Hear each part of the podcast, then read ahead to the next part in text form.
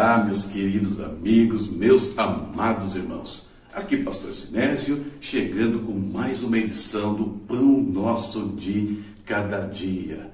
Esse ano, todos os dias, temos estado na presença do Pai, orando, intercedendo, meditando na palavra, enfim, atraindo a presença dele sobre a nossa família, a nossa casa, sobre todo o que fazemos. Este é o quadro do seu canal, A Palavra Responde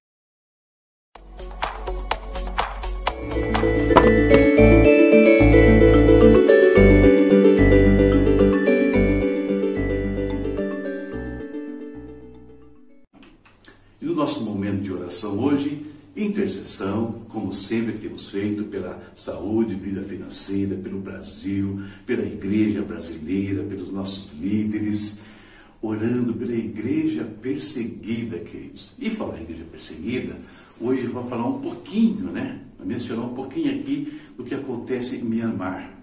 Quem acompanha a notícia sabe o que está acontecendo naquela região do mundo, volta e meia alguns conflitos, e tem filhos de Deus ali, tem pastores, e a situação para eles também não é fácil, porque existe hostilidade contra os que servem a Deus. Olha o que diz, é, que diz o site sobre eles. Igrejas bem estabelecidas foram atacadas. E, em alguns casos, monges budistas invadiram o complexo de igrejas e construíram santuários budistas em seu interior. Grupo de igrejas não tradicionais também experimentam oposição, especialmente aqueles localizados em áreas rurais ou que são conhecidos por atividades evangelísticas. O governo tenta agir contra os monges budistas extremistas, mas havia sinais confusos pois ficou claro que os monges extremistas contam com o apoio do exército. Pastor Moses, cristão perseguido em Mianmar, escreveu o seguinte: Os feiticeiros da aldeia viriam para destruir, para matar nossa missão e ministério e aqueles que vivem aqui. Mas eles estão realmente com medo do ministério que desenvolvemos, porque estamos trazendo o Evangelho. Olha que maravilha, né? Trabalhando, trazendo o Evangelho, apesar de tantas ameaças. Vamos orar, falar com o Senhor, lembrando dos nossos irmãos ali de Myanmar. Querido Pai, em nome do Senhor Jesus, nós te exaltamos mais uma vez. Nós te glorificamos e chegamos diante do Senhor com corações agradecidos, Deus pelas bênçãos, pelo cuidado, pela proteção, pela vida que o Senhor tem nos dado todos os dias, meu Pai Santo e Pai Justo. Muito obrigado, Pai. Deus, mais uma vez também colocamos no teu altar, diante da tua presença, todos aqueles irmãos, amigos, Senhor, pessoas que colocaram aqui os seus nomes, pediram um, um, momento de oração, uma intercessão, eles precisam de um toque do Senhor na sua vida física, Pai. Eles precisam de saúde restaurada, Deus, para retomarem suas atividades, seus trabalhos, até mesmo ministérios em alguns casos, Pai eterno.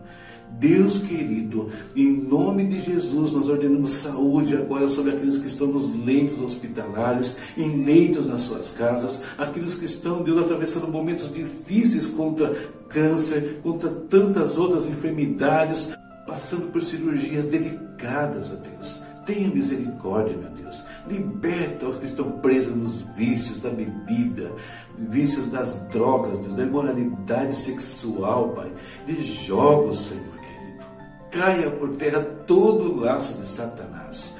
Deus, abençoamos agora em nome de Jesus também a vida financeira dos teus filhos. Abençoamos o trabalho, Deus, que haja promoções ali, que haja, que haja crescimento, meu Pai. Abençoamos os negócios também, Deus, que haja prosperidade em tudo, meu Pai eterno. Traz, Senhor, crescimento na vida financeira dos teus filhos, Pai. Isso, Deus, nós sabemos, abençoa a família, abençoa a igreja, Deus, abençoa projetos sociais, Pai, que necessitam de recursos que os seus filhos têm investido, meu Deus. Seja com eles, nós te pedimos. Cuida também do nosso Brasil, Senhor. Oh Deus, o país tão rico, Deus, tão abençoado, mas tão manipulado por autoridades, Deus, incompetentes, eh, interesseiras, egoístas em alguns momentos, meu Deus. Faz cair esse espírito de corrupção, de imoralidade, esse espírito que tem tentado destruir, tem destruído até famílias, Deus, com valores, Deus, invertidos a tua palavra, Pai eterno. Tenha misericórdia do Brasil, Senhor. Nós te pedimos, meu Deus. Abençoa, Pai, todos os homens e mulheres de boa vontade, que estão buscando realmente o bem da nação, o bem do povo. Esteja com eles, ó Deus. Tira toda oposição a eles, Pai. Nós te pedimos em nome de Jesus. Clareia, Deus, a mente dos brasileiros, dos cristãos, Senhor, em relação às questões políticas, meu Deus. Clareia, meu Pai, em nome de Jesus. Pai amado, colocamos no teu altar também a tua igreja aqui, cada cristão, cada filho do Senhor, cada líder, cada pastor, Deus, derrama da tua graça, do teu Santo Espírito sobre eles. Usa-os, Deus, onde eles estiverem para mudar, Senhor, o nosso entorno, para mudar aquilo que está corrompendo esse país, Deus, para sermos sal e luz, fazendo com que as trevas recuem, Pai em nome do Senhor Jesus, Deus. Que seja um grande exército teu, Deus, marchando sobre o Brasil, meu Pai. Nós te pedimos, meu Deus, em nome de Jesus.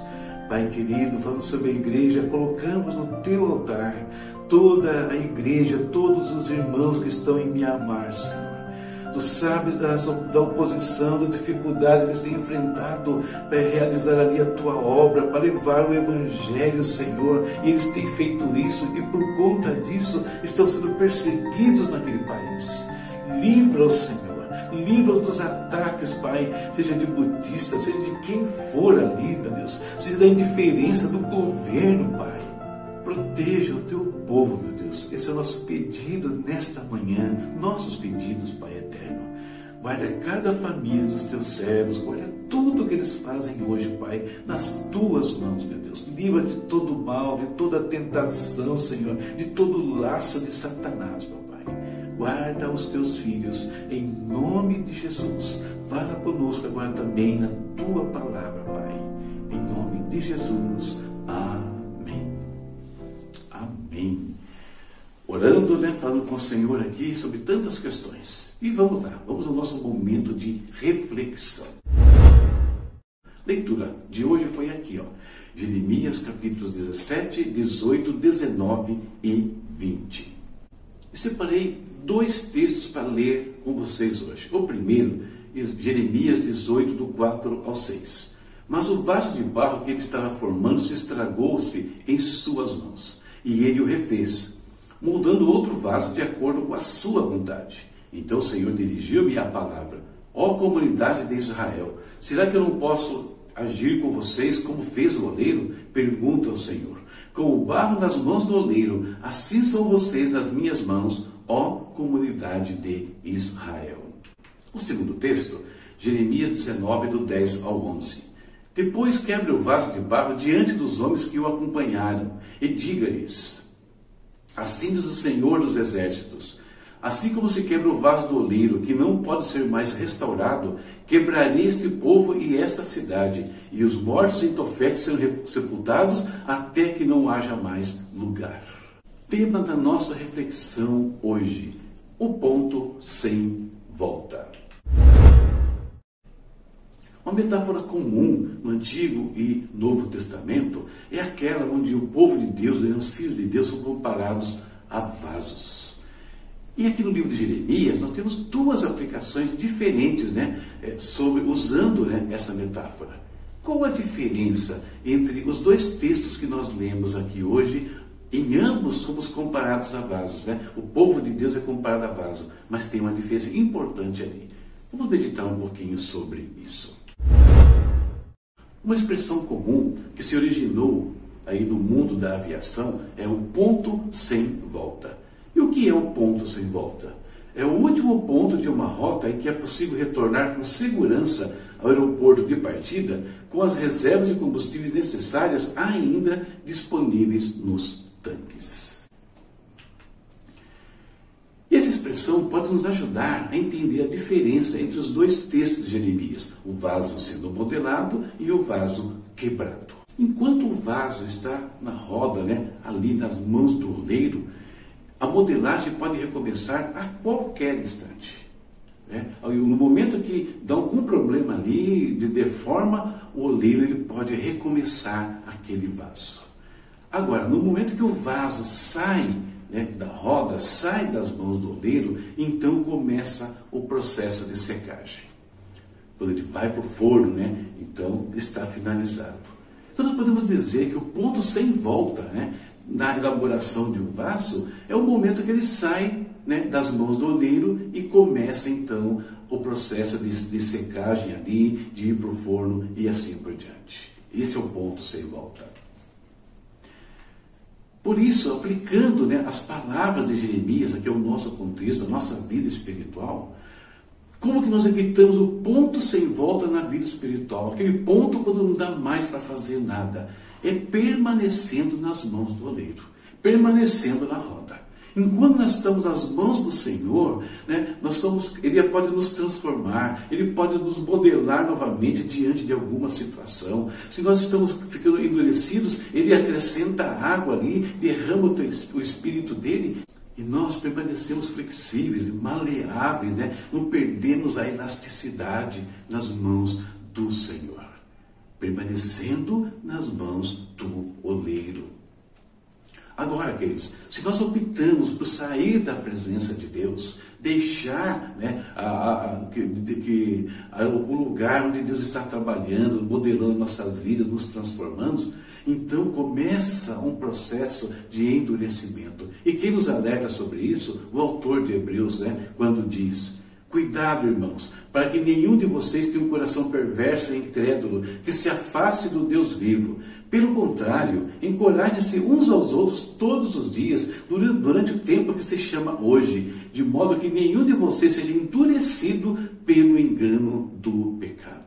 Se deixamos a presença de Deus, começa um processo de endurecimento que pode nos levar a um ponto sem volta irremediável. Como o próprio autor de Hebreus nos adverte um pouco mais adiante na epístola, e ele fala: se continuarmos a pecar deliberadamente depois que recebemos o conhecimento da verdade, já não resta sacrifícios pelos pecados, mas tão somente uma terrível expectativa de juízo e de fogo intenso que consumirá os inimigos de Deus.